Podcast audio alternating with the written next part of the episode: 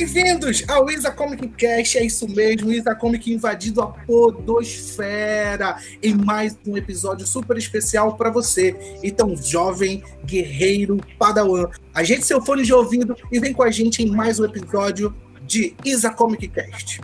Hoje nós reunimos um super time que vai falar bastante para vocês sobre séries, filmes e vai fazer um guia definitivo para você sobreviver a esta pandemia. Estamos aqui com a nossa super convidada, ela que é especialista em séries. Ela assiste, eu acho que 10 séries por dia, né? E nessa quarentena eu acho que ela deve ter triplicado o número de séries. Estamos aqui com Geise Araújo. Oi, gente. Obrigada pelo convite, Alex e Emanuel. Meu nome é Geise e eu tô aqui tentando descobrir que tipo de distopia a gente está vivendo, né? é isso mesmo, Geise. E esse cara aqui, ele é incrível. Na verdade, eu e o Emanuel sempre tivemos o sonho de gravar com esse cara maravilhoso. Ele que é nobre e já começa com o seu nome. Chamamos Eric Nobre. Fala, galera. Aqui é o Eric Nobre sobrevivendo a distopias de George Orwell desde 2016. É, e estamos aqui com o grande mestre, o maior de todos, Emanuel Sodré. Olá, pessoas. Eu sou Emanuel Sodré e a quarentena vai acabar e eu não vou consumir tudo que eu queria. Nenhum de nós. Nenhum de nós vai conseguir consumir tudo que nós queremos. Então, gente, hoje é o guia definitivo para você sobreviver a esta pandemia. Hoje, hoje nós juntamos especialistas no mundo das séries, dos filmes, e vamos bater um papo super descontraído sobre esse universo da cultura pop. Então, vamos lá. Vamos para o Isa Comic Cast. Nós fizemos algumas categorias para a gente iniciar o nosso bate-papo maravilhoso sobre cultura pop, tá? Vamos falar primeiramente de séries. E aí, gente, o que, que vocês têm assistido nesta quarentena? E aí, Geise, o que, que tu tem assistido nessa quarentena? Bom, uh, desculpa te decepcionar, Alex, mas eu não consigo mais consumir 10 séries por dia. tô velha, tô muito Mas velha para isso. No momento você já conseguiu, eu tenho certeza. já, já, uns 10 anos atrás. Ela conseguia consumir série assim quando ela tinha que procrastinar algum tipo de atividade, sabe? Fazer exato, o trabalho do, exato. do colégio, da faculdade, ela conseguia consumir é... 10, 10 séries. É, eu pensava assim, ah, não, deixa quando eu chegar no ônibus, eu faço, até chegar na faculdade dá tempo. E, gente, e sendo que dessas 10 séries, 7 eram da CW, não era isso? Olha, isso é verdade. Vem cá, a gente vai começar a desencavar o passado É, que saudade da CW. Na verdade, nós vamos começar a jogar alguns, alguns podres. Ei, ei, para de tirar esqueletos do armário. Olha, eu tenho que admitir uma coisa, não, sendo olha, amigo da Geise é... há anos. Sim. Eu sei que a Geise já chorou assistindo o episódio de Smallville, cara. Isso eu já chorei assistindo muitos episódios de Smallville, The Vampire Diaries. The Vampire Diaries, principalmente, eu tenho uma história que eu chorei dentro da biblioteca da universidade. Eu devia estar estudando, mas eu estava assistindo série. Sabe como era, sabe como era que estava escrito aqui no contato da Geise no meu telefone? Estava escrito assim, Geise Ossi, entendeu? The Ossi. Olha, tu, tu, Tu falaste uma coisa interessante agora, porque o motivo, o, o, elo que ligou a minha amizade com a Geise foi justamente essa série. É, deu sim, verdade. Lembro muito bem desse dia. Né? Conta aí, Geise, como foi esse dia aí. Então, o Eric era aquele cara que sentava no fundo da sala, né? Nossa sala não era muito grande. E um belo dia eu cheguei atrasada. Eu costumava sentar na frente, né? Fui obrigada a sentar lá atrás, para minha decepção. E sentei do lado do Eric. Começou a aula e tal, e ele estava com o caderno aberto. E na frente, na capa do caderno dele, tinha uma foto de Delcy. Aí eu fiquei um tempão olhando essa foto de Delcy, né? Eu fiquei assim, cara, esse menino gosta de Delcy? Não é possível. Não pode ser. Outra pessoa viciada em Delcy, igual eu? Hum, quem sabe? Aí até que ele olhou pra mim, né? Tipo, o que, que tu tanto olha pro meu caderno? Aí eu perguntei pra ele, tu gosta de Delcy? Tipo, super cara de pau, né? Posso ver teu pôster? E assim nasce uma bela amizade. E assim nasce uma amizade. Eu só tenho que corrigir essa história porque é o seguinte: a, a versão da Geise é a versão em que ela não se lembra muito bem por causa da idade dela, né? Mas a versão dela é que. Eric, eu cheguei um pouco. Eu, tá bom? Eu cheguei. Não, as pessoas. Tu quer enganar as pessoas, gente. Eu cheguei um pouco atrasado. Eu cheguei levemente atrasado. E eu não, sent, não sentava no fundo, eu sentava do meio pro fundo. Aí, hum. como não tinha lugar nessa área da, da, da, sala, então eu sentei na frente do lado da Geise. Então a Geise ficou olhando pro meu caderno com aquela cara de psicopata. Mas aí que acabou puxando conversa sobre, justamente por conta desse, desse mini pôster que eu tinha no caderno, a gente acabou puxando conversa e a gente foi vendo os gostos em comum e a nossa amizade está aí até hoje. Cultura é verdade. de forma geral, é, é uma. Agora vocês escolhem quem é que sentava na frente e quem é que sentava atrás, né? Qual é a história verdadeira? Cultura pop, de uma forma geral, era, é sempre o início de uma boa conversa, na verdade. Ah, você conhece série tal, você conhece filme tal, você gosta de banda tal, né? E assim, os diálogos, eles começam a acontecer, as conversas começam a acontecer. As conversas começam a acontecer. Agora eu quero saber, Geis, o que é que tu tem consumido nessa, nessa, nessa pandemia? Tá?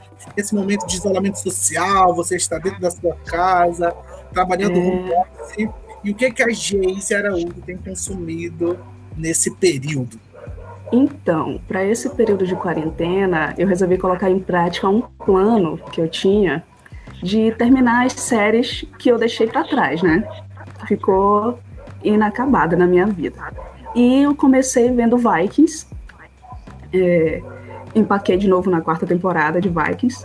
Para quem não conhece, Vikings conta a história do Ragnar Lothbrok, que é um grande guerreiro viking, e as navegações dele, né? Como ele é, chegou até a Inglaterra, as, invasões, as invasões dele na França.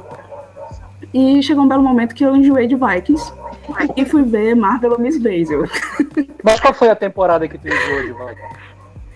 Então, eu cheguei na quarta temporada de Vikings, é, naquela parte em que Olha Eles voltam para a França, né? Ops, desculpa, gente. Tem esse problema com spoiler. Série histórica Enfim, eu parei na...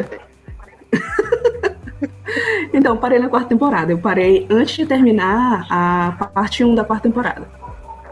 No oitavo episódio, ah. se não me ah. engano. Eu acho que eu parei em Vikings, na, acho que foi na quinta temporada ou na sexta temporada, mas não porque eu enjoei, é porque a minha assinatura da Netflix acabou, aí eu parei de ver. oh. Parei aí também, por aí, eu acho que na, na minha pesquisa lá da, da quinta, se eu não me engano. Mas foi porque eu deixei bom mesmo. Eu ainda pretendo voltar. Assim, eu tava gostando mesmo, mesmo depois de. Tem, tem uma parte que o pessoal fala que caiu a qualidade, né? Eu fiquei gostando uhum.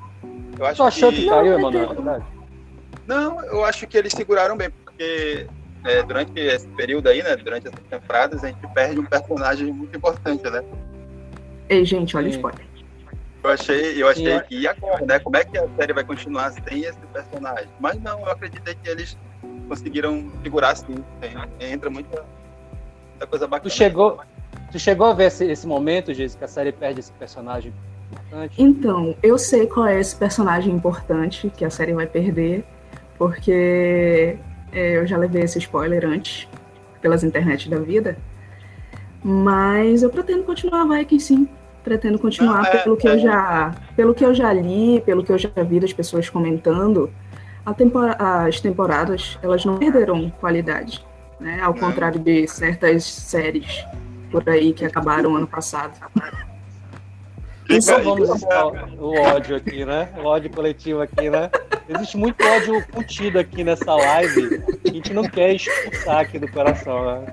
Tudo bem. Carregou, carregou um pouco esse ódio no nosso off ali, né? Nos bastidores. Que é justamente para não trazer a tona. Eu sou o pior de Vikings aqui, porque eu só assisti a primeira temporada, eu pretendo ainda continuar, sabe? Mas o que mais me chamou a atenção na série é ser uma série do History. Né? Eu nunca tinha me ah, deparado com, com uma série do History, né? E a, apesar é do, do, plot, né, de cara, de mitologia nórdica e tal, né, mas me chamou muita atenção, né, de consumir um, um, um produto um novo produto de um, de um canal até então vinculado a documentários, a, a, a outros tipos de, vamos dizer assim, de, de produções, né? E agora ele estava não sei se existiu ali séries é, antes, né, de Vikings, do History, eu não sei te falar, porque eu não conheço muito bem a história do, do canal, né? Mas, assim, é, é, o que mais me chamou a atenção foi essa, essa produção, essa, essa nova linha ali de produção que o canal estava tendo dentro do mundo ali do entretenimento, né? Então, cara, a primeira temporada eu achei uma, uma temporada muito boa, muito consistente, mas eu não posso mais porque eu não assisti as outras temporadas, mas espero muito continuar assistindo ali na segunda, terceira, porque já tem quantas? Já tem seis já, já seis tá, temporadas. Tá, já tá, é. no, tá, final, tá na né? última temporada. É, é a última temporada agora. É. Mas deixa eu então, perguntar para pra, No caso, para Geise e para Manuel que assistiram, e a Geise levou esse spoiler, é, vocês acham que a, que a qualidade é, caiu mesmo assim com a saída desse personagem? Eu sei que eu perguntei isso antes, mas é, é porque tem muito fã que gostava da série que largou a série dizendo que, que caiu muito. Mas vocês acham que realmente caiu porque a qualidade caiu ou porque a galera não tem mais aquele personagem? Não, eu não acho, não. É, era um medo meu, sabe? De eles não conseguirem segurar ali a, é, o interesse da, da, galera na série, nos personagens, né, depois do que aconteceu. Mas eu acredito Olha... que, que, conseguiram sim. Acho que colocaram ali um, e... um, um instituto interessante. Uhum. Sim. Olha, eu acho assim que Vikings ele tem muitos personagens cativantes, não só esse personagem em questão, né? Eu acho que eu, é óbvio, né, de quem a gente tá falando. eu acho que Vikings ele tem muitos personagens interessantes, não só esse personagem. A história de todos eles é, eu, eu acho muito boa a construção que eles fizeram para eles. Principalmente, hum, droga, não posso dar outro spoiler agora. Não sei mais o que dizer sobre isso. Olha, e lembrando, e lembrando que no final desse ano tem a continuação de Vikings, né? Tem uma continuação que vai sair. É, são vai... os 10 últimos episódios. Não, é o que vai sair ah, para Xbox. E, não, o que vai sair para Xbox e, e X. É, peraí. Ah. O que vai sair para Xbox e, e PlayStation. Esse, vai esse, uma, aí, jogo? esse aí, esse aí, esse gente, aí. Vocês ainda não assistiram? Já não viu o trailer? É o Assassin's Creed, tá falando? Sim, o Assassin's Creed. Ah! temporada, é a nova temporada do Vikings agora. Assassin's Creed. Não, cara, eu, eu, eu, eu quando eu assisti. Xbox. Sim. Quando eu assisti esse trailer, Alex Bruno, eu fui lá no, no quintal de casa, peguei lame e passei na minha cara, doido.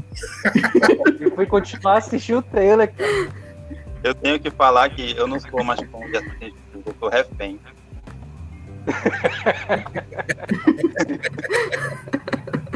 tá refém. Eu pensei que tu. Mas vai ter uma com um spin-off de Vikings também, não sei se vocês sabem, vai se passar 100 anos depois dos acontecimentos da série original. Sim, sim, eu ouvi falar sobre isso. Isso aí eu não sabia, não. Sim.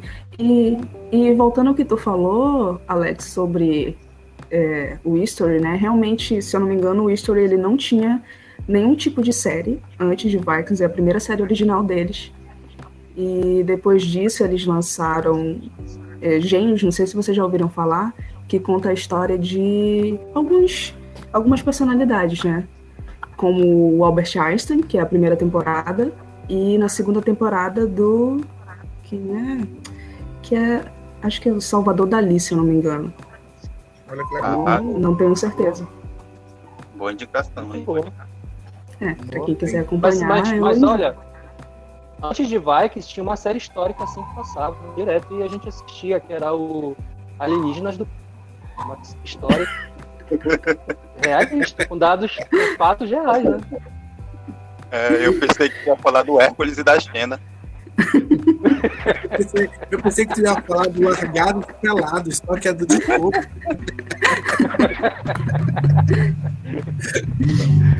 Muito bem. Grande série histórica. Que você tem assistido nessa quarentena quando nós falamos de séries? Tá. É, nessa quarentena, existem algumas séries que eu estou assistindo de forma contínua e outras que eu estou assistindo de forma pausada, né? Uma das séries que eu assisti até o fim é uma que tem na Netflix, que o nome é Daybreak. Não sei se vocês já viram ela. É uma sobre zumbi e tal. Essa mesmo, cara, essa mesmo. Por que, que eu indico Daybreak? E por que, que eu assisti? Porque essa série, apesar de já ser um tema batido sobre zumbis, que a gente já teve vários filmes e, e até outras séries também sobre zumbis, mas essa série ela carrega muito, muitos ícones da cultura pop. E a linguagem dela é muito baseada no Curtir a Vida Doidado. Ah, que legal. Para quem não sabe, Curtindo a Vida Doidado, no, o nome original é, é Day Off, né? E Isso. o nome da uhum. série é Daybreak.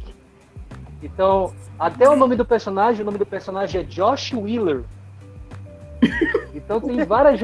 Cara, assim, é uma série muito engraçada. Ela é sensacional. As piadas, as sacadas são assim fenomenais, cara. Eu me diverti muito nessa série. Eu assisti o primeiro episódio, ele já me pegou e, e, e me deu vontade de continuar assistindo. Fui até o final e, e pelo que eu vi no final, ela deixou um gancho para ter uma continuação. E o gancho que ela deixou é um gancho que eu acho que vocês vão odiar alguns personagens do final da série. Vão ter um ódio, sabe? A série conseguiu isso. E Eric, mas eu li, eu ia começar a assistir o, o Daybreak, sabe? Eu achei muito massa. Uhum. Eu assisti o trailer e achei muito massa. Mas quando eu ia começar a assistir, eu ouvi a notícia do cancelamento, né? Do cancelamento dela. Pois é. Aconteceu. Aí, poxa, isso corta todo, toda a minha paixão. Pois é, né? o clima. Eu começar a assistir algo e aí ela é e tal. É. Isso me deixou triste também porque eles, eles deixaram um gancho bem legal para ter uma continuação. Não foi uma série que pontuou no final e se tiver uma continuação eles vão continuar uma outra história. Não, eles fizeram um gancho. Só que infelizmente eles cancelaram, não sei porquê, cara, porque a série é muito boa. Mas assim, Alex, apesar de da gente já saber que foi cancelada, mas eu falo que tu vai se divertir muito assistindo essa, essa temporada. Ai, porque realmente, cara, é muito bom, é muito bom. Eu acho que para mim, de, do tema zumbis, do tema apocalipse zumbi, é, é, deu uma renovada, por, justamente por trazer essas piadas de tantas referências que a gente tem. Cara, a gente tem um samurai no meio dos sobreviventes, cara. Um cara Opa, que ele era, do time, ele era. Ele era do time de basquete da escola, da galera babaca do time de basquete.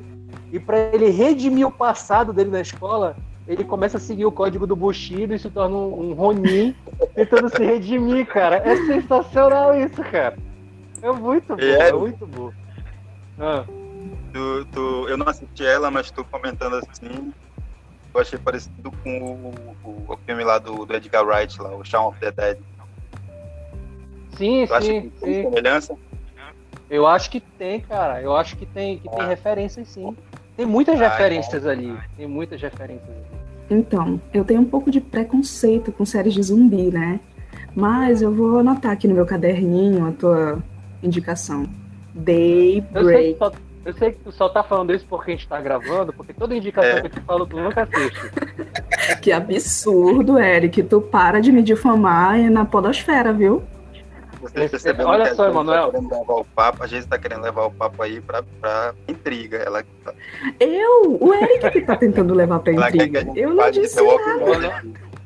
Ei, eu, recentemente. Ei, eu não disse nada, viu? Eu, eu só disse que eu não curto série de zumbi. Eu não vou entrar nesse Olha papo, só. porque até hoje eu assisto The Walking Dead, tá? Então vou me ausentar dessa discussão de vocês sobre séries de zumbi. É, não, ok. Não eu, morde não, eu, não, eu não. Eu não vou falar que eu larguei essa série de logo no primeiro episódio, porque, enfim, né? Mas não vamos falar sobre isso. Olha, mas tem uma Olha, série de zumbi também na Netflix, ah. que é, é, se não me falha a memória, é Black Summer alguma coisa assim, ou, ou a Black Summer ou Summer Black, não, mas parece que é Black Summer. E, e é muito bacana, cara. Eu assisti uns dois episódios, é, é, é, é uma outra perspectiva de zumbi, sabe? É, bem bacana. Uhum. Não é nada, nada vinculado a The Walking Dead e tal, mas ela é, bem estruturada. Eu, eu, gostei, só que eu não finalizei a, a temporada. Tem uma de, de eu, não, eu não quero. Né? Ah. Kingdom. Vocês viram essa Kingdom? Qual? Não, não vi, não vi. Kingdom. Não, é, tá na minha lista, Emanuel. Tá na minha lista. Eu coloquei lá é, na lista. É um, Tem a Z é um, também. E o dragão com zumbis. Loucas. Pois é, é Gente, por isso que eu, achei, é por isso que eu coloquei, eu coloquei na lista mesmo, porque vi que são samurais, é a China, né, antiga, né, É. o ja, não, Japão medieval, né, Eu acho que é Contra China. acho que é China. é China, China, né, contra zumbis, eu coloquei na minha lista por causa disso, mas aí eu, quando eu vi Daybreak, eu, eu não quis mais, mais nenhuma, porque Daybreak tá no topo das recentes. Eu só quero perguntar uma coisa pro... Ah. Sim, fala. Eu quero perguntar Fala, uma coisa pro Alex deixo. Bruno. Eu não vou, eu não vou me estender sobre The Walking Dead, mas eu só quero fazer uma pergunta. Por quê? Boa pergunta. Por Vou que, Alex falar- Bruno? Eu vou te falar algo. É, Tu tá tentando se redimir do teu passado? É um não, não é uma tentativa de, de me redimir, não. É, De vidas passadas. eu, eu tô com um termo na minha cabeça esses tempos chamado memória afetiva, sabe? E, e o The Walking Dead ele tá vinculado a essa minha memória afetiva porque lá na primeira temporada, quando eu assisti com toda a galera, com meus amigos e tudo mais, e ele- aqueles seis primeiros episódios assim, eles me pegaram de uma certa forma. E aí depois, apesar de, claro, obviamente a série ela vai se construindo por uma outra pegada totalmente diferente daquilo que ela que ela que tinha como proposta ali na primeira temporada. Mas aí depois tu vai se apegando aos personagens, tu vai se apegando a, a toda a, a comunidade. E aí hoje eu assisto mais como uma espécie assim de, vamos dizer assim, de querer saber o que vai acontecer lá no final, uma espécie de, de tabela, sabe? Não é aquela série que a gente entra mais nas discussões, entendeu? Não é aquela série que a gente entra mais em fórum, que nós vamos pesquisar no YouTube sobre o futuro dela, sobre análises de episódio. Não é mais. A gente assiste só por tabela e fala assim: ó, olha, olha, legal isso aqui, beleza e tal. É aquela série para cumprir uma tabela do domingo à noite que não passa mais é, Game of Thrones, entendeu? E ela vem. Ela... Entendi. Não, não, não fala esse Eu, nome, não fala sempre nome. falava. Eu sempre Fala falava aí, que mano. O nome é tabu. É, Game of- não era, sabe, não, não, não perdia nada assistindo um episódio por, por semana, assim. Era uma série que eu, sabe, não, não sofria em assistir um episódio por semana. Mas se eu deixasse acumular, eu ia largar. E foi o que aconteceu. É, é, é, o The Walking Dead é tipo, é tipo a malhação das séries, né? É isso. É Tipo isso. assim, tu tá aqui, aí tu Meu liga, Deus. Tu liga a televisão e tá passando malhação. Ah, eu vou assistir aí o que, que tá passando na malhação. Cara, daqui a três temporadas de The Walking Dead, todo o elenco já, já, vai ser renovado, entendeu? Já não vai ter mais aqueles mesmos, mesmos atores e é atrizes aí da. Ninguém aguenta mais, nem os próprios Porque atores. eles estão todos saindo, entendeu? Todos os atores ali que, que, que compuseram ali a primeira temporada, as, outras- as temporadas mais antigas, vamos dizer assim, eles já saíram, entendeu? Então. É Isso, eu não, eu não, eu não sei. Eu acho que é- eu, eu acho que essa ideia de que a MC tem de, de querer finalizar mesmo um projeto, entendeu? Eu acho, eu entendo mais Olha, lado. The Walking Dead, a melhor Eu fase do. The Walking Dead é a, é a fase do gigabyte café e do cabeção, né, cara? depois, Da depois disso, vagabanda. né, da vagabanda, a fase da vagabanda que a gente gosta ali e tal. Entendeu? Da Marjorie Chiano cantando, aí fizeram o spin-off dela fazendo CD. Então, assim, essa fase aí, mas depois disso começou a decair muito. Tu chegou a, tu chegou a ler os quadrinhos, Alex? Ou Eu tenho, às vezes? eu tenho a maioria, a maioria não, né? Mas eu tenho uma boa parte da história em quadrinhos aqui, entendeu? Eu ainda acompanho os quadrinhos é, é, de The Walking Dead, que eu acho que eu, que eu acho maravilhoso, assim, sabe? A, a- é o Robert Ki- Kirkman, né? É que faz Sim, sim. escreve, né? Então eu acho assim maravilhoso, cara. Eu tenho aqui, eu comprei muito na feira pan-amazônica do livro. Sempre assim, todo ano eu comprava várias edições de é, do The Walking Dead, sabe? Então, mas é, é mais assim, eu assisto mais por tabela, entendeu? É mais por tabela. Mas eu entendo Hum. que a série ao longo dos anos ela foi realmente decaindo. Mas é, Alex, tá na minha memória falando assim, afetiva e emocional. Vou continuar. Alex, tô falando assim, sabe, eu entendo essa questão de memória afetiva, porque eu vi as 10 temporadas de Smallville justamente por isso, né? Exatamente, entendeu? né? Fui até o final, mesmo não querendo assistir, eu assisti porque era aquilo, né? Foi a primeira, acho que foi a primeira série que eu acompanhei na TV todo santo domingo, assistindo as aventuras do Superboy. Aquela Mas você maravilhosa, aquela cultura maravilhosa. Ah, não, a abertura é maravilhosa, né? Não vamos falar disso. É, mas sobre o que tu falou de a série tá se estendendo muito, eu acho que esse é um problema, né? Que muitas séries sofrem. De Isso é verdade. não tem mais história, os roteiristas eles não querem acabar, A audiência é, fica tá caindo. prolongando demais, a audiência, o, o ranking da audiência tá 0,1 e eles não querem acabar a série. E esse é um grande problema, viu? Eu acho que é uma, É, uma mais de, de produção, né? Isso eu, eu acho que é mais de, de produção mesmo. E, e, e, cara, aí e a gente às vezes esquece que nós estamos vivendo num mundo capitalista, né? Então, independente de uma série ter, às vezes, um bom roteiro, boas atuações e tudo mais, se ela caiu em gosto popular, se ela, ela se tornou aí, vamos dizer, pop, vou continuar até quando der e para ganhar dinheiro. Né? A gente, infelizmente, se esbarra dentro de- dessa perspectiva. O que acontece muito ali, por exemplo, com, com La Casa de Papel, sabe? Amei, Uhum.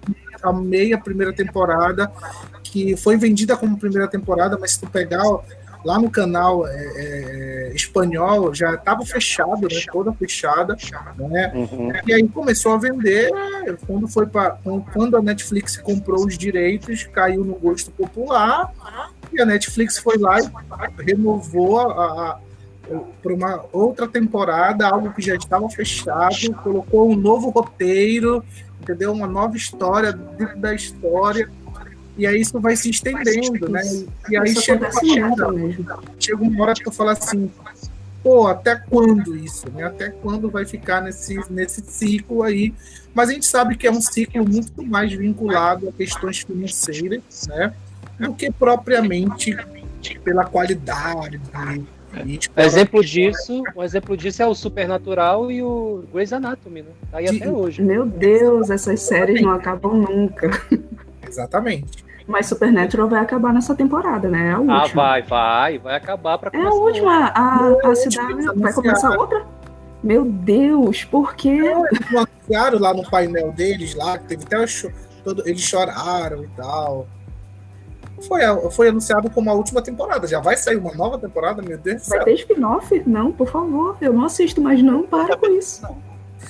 Agora eu quero ouvir do Emanuel Sodré. O que nosso amigo Emanuel Sodré tem assistido nesta quarentena? Alex, é, eu peguei essa, essa quarentena aí, nesta essa momento bem estranho que estamos passando, né? Pra colocar muita série em dia. né? Eu tava com muita coisa acumulada, meu backlog de série, de jogos, de filme tá muito zoado. Então, eu tô me organizando para terminar as séries que eu tinha atrasado e começar as novas, né? Exato. E... O Manuel tá com o mesmo plano que eu. E eu corri atrás de séries curtas, né? Pra, pra gente já logo, né? Aí adiantando o processo. E uma das que eu terminei foi o Watchmen, da HBO. Ô, bom, ótimo. Maravilhosa, pessoal. É, não tinha, não tinha Gente, ela, não, não tinha nem começado, né? Eu tava esperando justamente terminar mesmo, porque eu sabia que iam ter poucos episódios, né? Pra poder assistir tudo de uma vez. Aí deixei, deixei, deixei, tava adiando, mas aí surgiu essa oportunidade, né? este momento. Este momento único. Eu não sei se oportunidade é a palavra, né, cara? É, Um momento lamento. único. entre aspas. Eu esperei o fim do mundo pra ter a oportunidade de É. colocar as séries em dia. É, E curti, curti, gostei. Estava com medo do que vinha por aí, porque é, os quadrinhos, né, o trabalho do Alan Moore, eles sempre sofreram né, no cinema, no audiovisual. E Verdade. é, pelo histórico a gente podia né, ter lidado com uma coisa assim, bem aquém do, da qualidade do produto original, mas não, eu gostei bastante de como foi é, do, do- como foi adaptado aquela história, né? Tu assistiu, Mas- Eric? Eu assisti. Eu queria te perguntar, Emanuel, por que que tu acha que de, o que que fez essa série dar certo? O que que, o que que fez ela ela não ser um desastre de adaptação assim? HBO. Pronto, respondi. Olha, não- isso não é mais selo, isso não é selo de qualidade desde o ano passado. Isso, isso existem controvérsias sobre isso. Olha que a, a Não, escala do a escala do ódio tá cada vez mais aumentando aqui, cara. Tu tá colocando o ódio aqui em prática. O elefante na sala tá olhando pra gente. A HBO tem sim um selo de qualidade, apesar dos pesares, entendeu? Apesar Não, do... não, é, eu concordo contigo, Alex, porque a gente sabe de quem é a culpa, né? Eu não vou falar sobre isso mais. Não quero, não me obrigue. Mas sim, Emanuel, o que, que tu acha que fez essa série, além da, da HBO, como o Alex Bruno falou?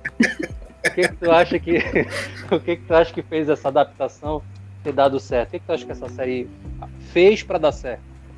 Cara, eu acho que é, eles pegaram a mesma ideia do Alan Moore de, de trazer o mais é, para o nosso mundo, né? Criar um, um mundo mais incrível possível se seres poderosos e vigilantes tivessem realmente, né, é, surgido na sociedade, né? E o impacto disso, né? E é, o mundo criado pelo pelo Alan Moore no quadrinho, né, é totalmente, sei lá, como é que eu posso dizer, é, é, é provável, né? Sim. E eu acho que eu acho que eles pegarem esse esse mundo, né, e derem darem continuidade para ele, né, tra trazer para 2019, para atualidade. Eu acho que é um dos fatores que, que deram certo e, e, saber explorar personagens como o Alan Moore explorou, né, personagens novos, né, mas é, trazer um, um, um acúmulo para eles, né, um, uma uma personalidade da mesma forma que ele trouxe para os personagens dele no, no quadrinho. Sabe o que eu acho bem? Eu achei muito interessante, na verdade. Eu assisti o Watchmen, eu achei maravilhosa. Mas sabe o que eu achei legal? É porque a gente tem essa pegada, né? O, o, a, os HQs do Alan Moore são vinculados a um contexto histórico, são vinculados ali ao passado, né? E às vezes quando você transporta é, a série, né? No caso a série se transportou aqui para 2000 e, vamos dizer assim, para 2020, né? E aí eu fiquei pensando assim, como é que eles vão adaptar, né, a, a esse momento que nós estamos vivendo, já que é uma história que tem um reflexo ali do passado. E eu acho que os caras conseguiram muito bem, sabe? É, Uhum, é, trazer uma história que não é datada, não, não é datada, tá?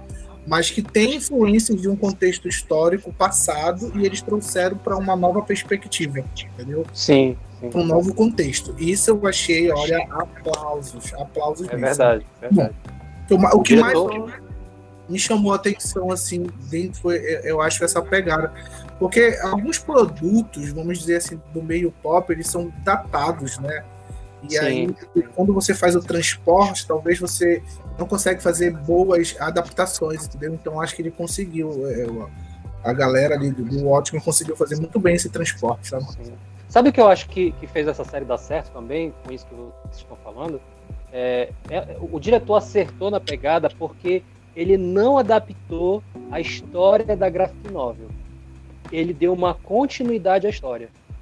Sim. Isso. né? Então, se- ele teria.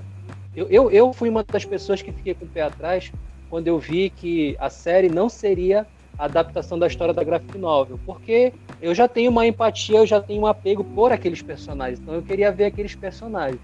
Mas em contrapartida, eu acho que teria sido um tiro no pé se ele tivesse feito isso, porque a possibilidade de ter sido uma série inferior ou um desastre era muito maior do que o que ele fez agora, né?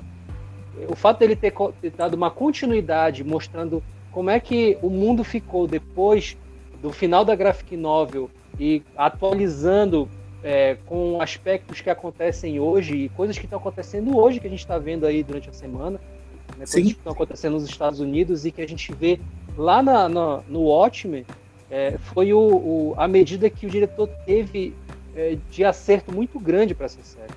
E- E uma das coisas que, que me chocaram nessa série foi aquele acontecimento no início, né? Em Tulsa, né? Se eu não me engano. Isso, isso, isso. Eu, eu, eu- quando eu assisti, eu não sei se vocês tiveram esse sentimento, mas quando eu assisti, eu pensei que aquilo foi inventado. Eu pensei que aquilo era uma história da série.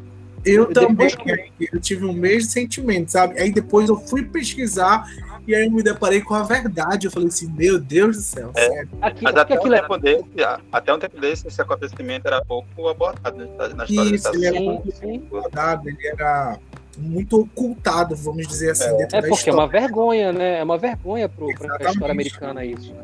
Mas E- é um negócio tão surreal e tão chocante que a gente não, não, não era impossível acreditar que aquilo de, de realmente aconteceu. Né?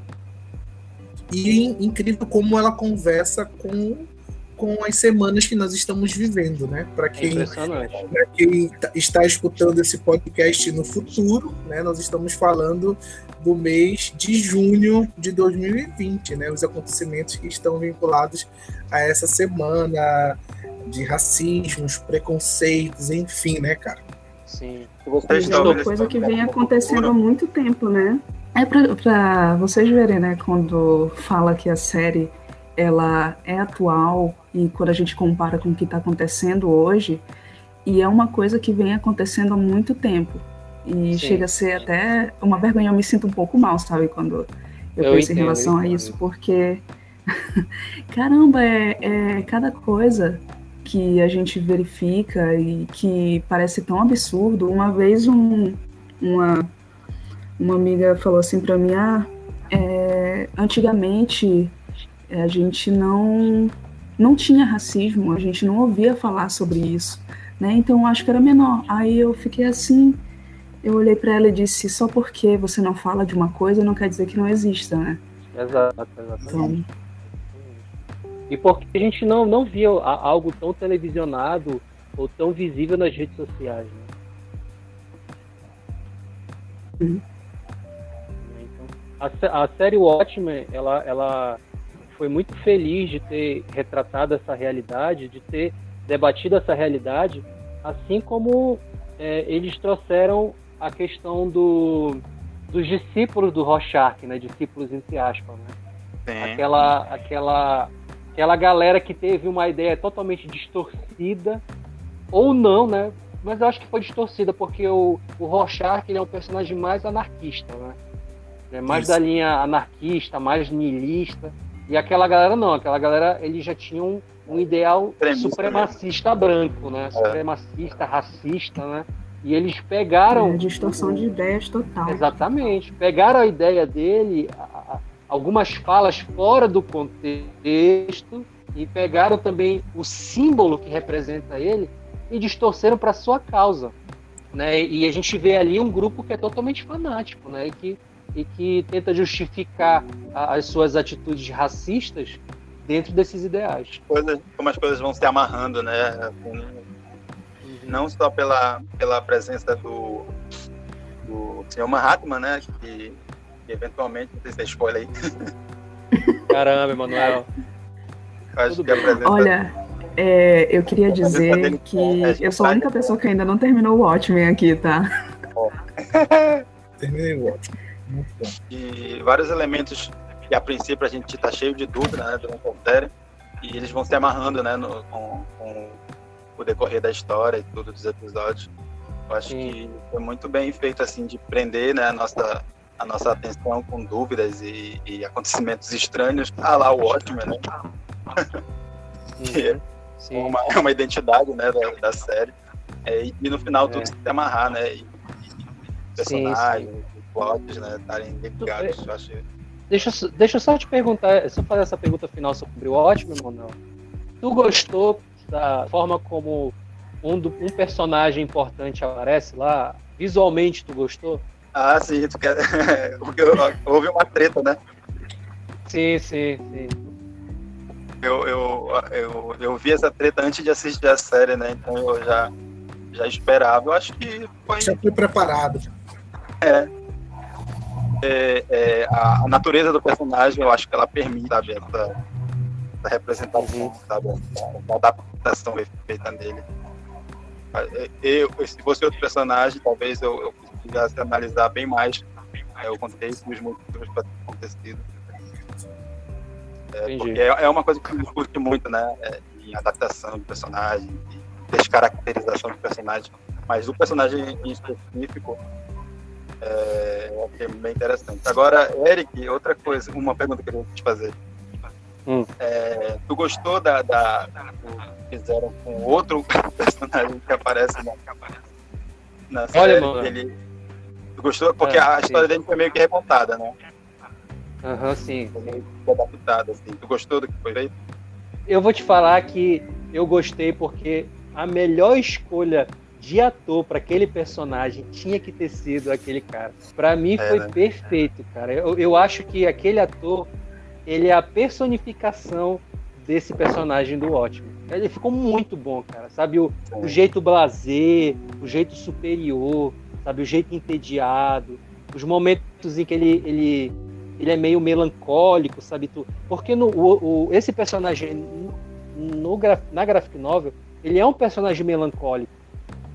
Sim. E a gente vê, a gente vê na série ele tendo aqueles momentos que são até cômicos, são engraçados, mas a gente vê uma melancolia nele. Sabe? A gente vê um, um narcisismo nele. Então, eu gostei muito do que, de como ele foi retratado na série. Pra mim, foi perfeito. Eu, eu, eu não queria que fosse diferente daquilo. Eu gostei. No final, ele- no final dele nos quadrinhos, durante, durante os quadrinhos, né, o plano e tudo mais, ele parece muito seguro, né? Parece muito, já sabe o preço que ele vai pagar por aquilo, né? E ele já já está ciente, né? E já aceitou esse preço. Mas a, a última frase dele no, no, no ele, ele mostra um pouco de insegurança, né?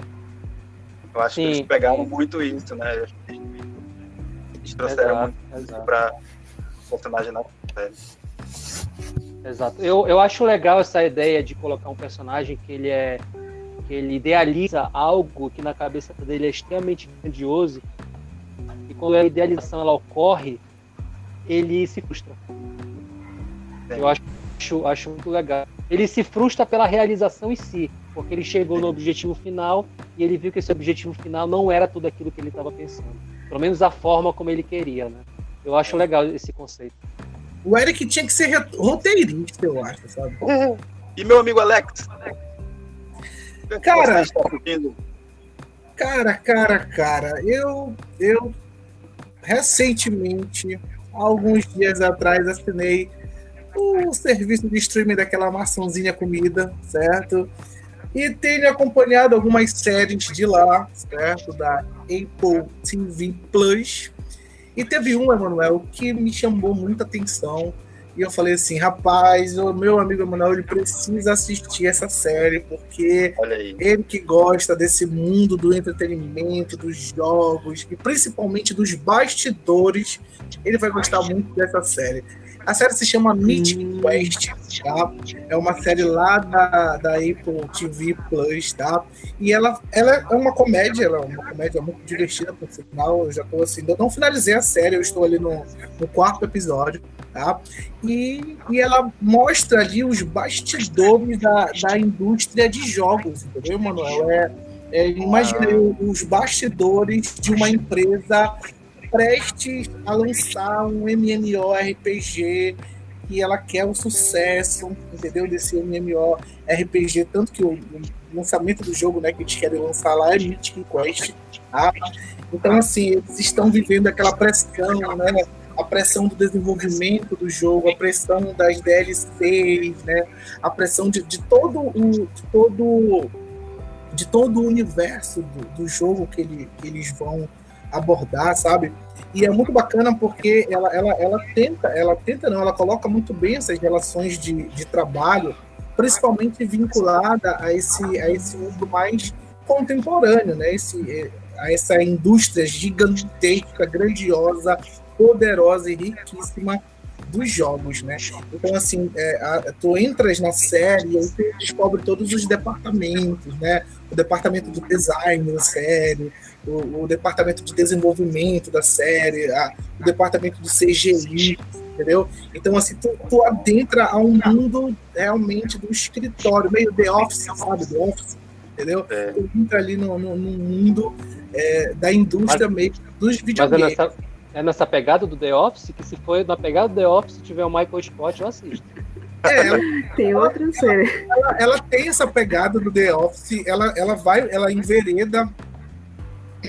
Perdão. Stop peraí.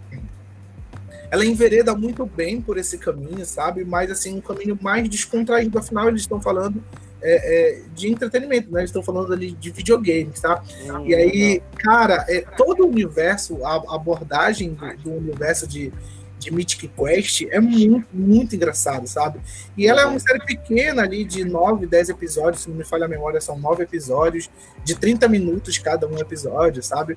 E a gente conhece assim, os bastidores da, da indústria do videogame, os bastidores do desenvolvimento do, de um game específico. É maravilhoso, cara. E aí tem uma briga de egos, né? O que a gente sempre conversa, né, sobre a questão de, de produção, do cara que idealiza algo e da, do cara que está bancando este algo, né?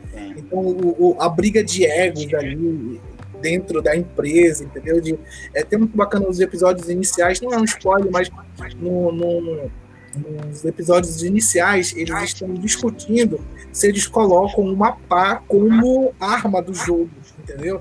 E aí tem toda aquela questão, ah, meu, como eles vão colocar uma pá? A pá só serve pra cavar, não, a, a pá serve também pra matar, entendeu? Não jogaram Shovel Knight. A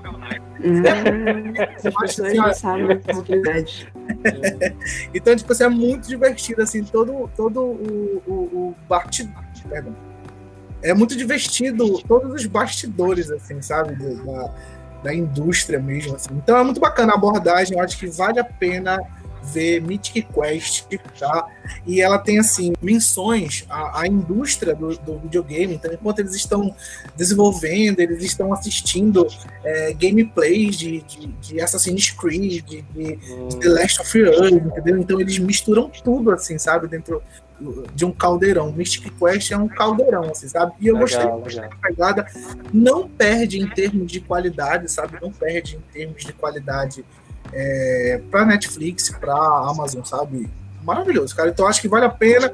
É um serviço ainda barato aqui no Brasil, tá R$ 9,90 só a assinatura, e que você pode assinar e dividir aí com seu amiguinho, tá? Eles não colocam. Eu acho que eles nem colocam essa questão de quantas telas pode dividir e tudo mais. Por enquanto, por enquanto. Por enquanto, né? Porque eles estão. Na verdade, a Apple TV Plus ela tá entrando no mercado agora dos streamings, né?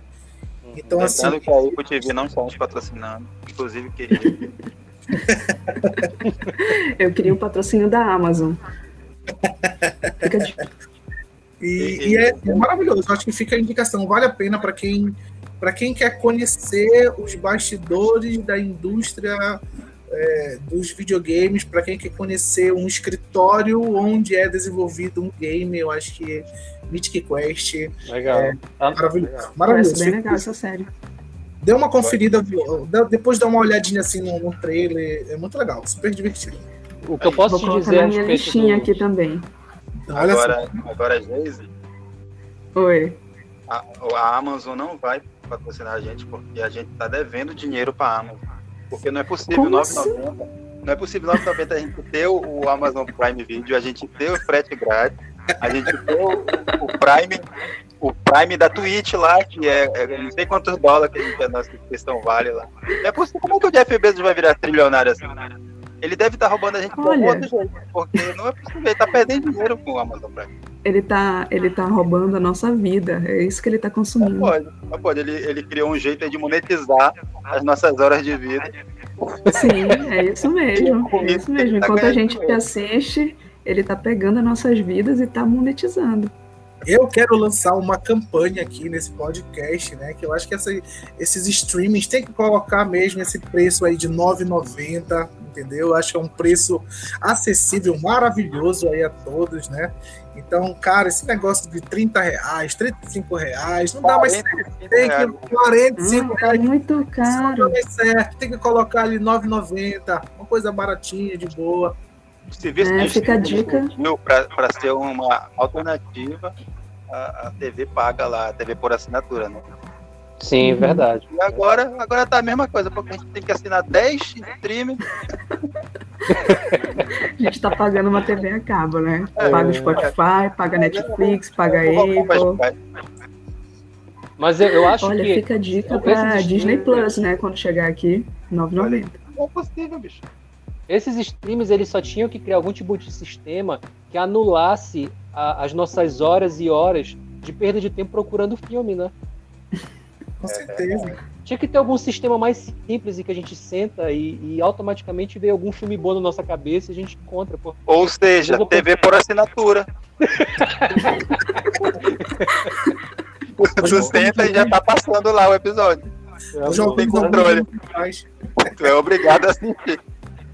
É por isso, Emanuel. Tem que vir junto com uma cápsula com um buraco negro, né? Pra o tempo não passar.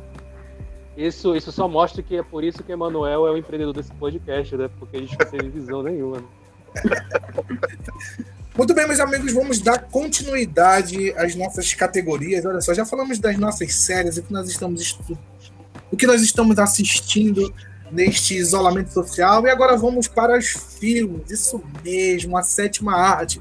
Vamos falar um pouquinho sobre o que nós temos consumido de sétima arte nesse momento de quarentena. Eu vou para Eric Nobre, o que você tem consumido de sétima arte, meu amigo? Olha, recentemente, como a gente não tem muitos filmes inéditos bons sendo lançados, né?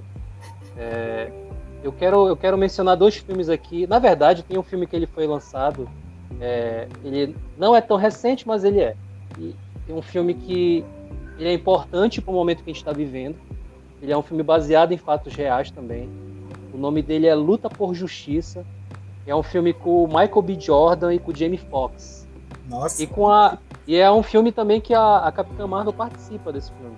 Ela tem um papel lá. Ah, a Brie, Larson. A Brie Larson. Brie Larson Olha aí, ó. Ela ganhei um pôster dela na Comic Con só pra constar. Eu tava evitando de falar dela pra às vezes não se utilizar. Perde a oportunidade. Exatamente, dar uma carteirada aqui na gente, né, cara? Eu tentei, mas aí eu acho que, que seria sacanagem no, no citar ela. Mas esse hum. filme, ele é baseado numa história real que aconteceu nos Estados Unidos, que é sobre esse advogado negro, recém-formado, em que ele vai para o corredor da morte para defender é, alguns presos que estão lá nesse processo de, de, de, passarem pela justiça e passarem pela cadeira elétrica. Né? Então mostra essa história real, começa a ter contato com esses, esses prisioneiros e ele Nesse contato, ele conhece esse personagem do Jamie Foxx, que foi preso de uma forma injusta. Tá? Ele, ele é uma história real, tá, gente? Lembrando disso. Ele foi, ele foi é, acusado de assassinato. Ele era um lenhador de uma comunidade negra ali dos Estados Unidos. Ele foi acusado de assassinato. E vários advogados passaram por ele, mas nenhum advogado continuou no caso e o dele era dali da cadeia, dali do Correio Norte para a cadeira elétrica.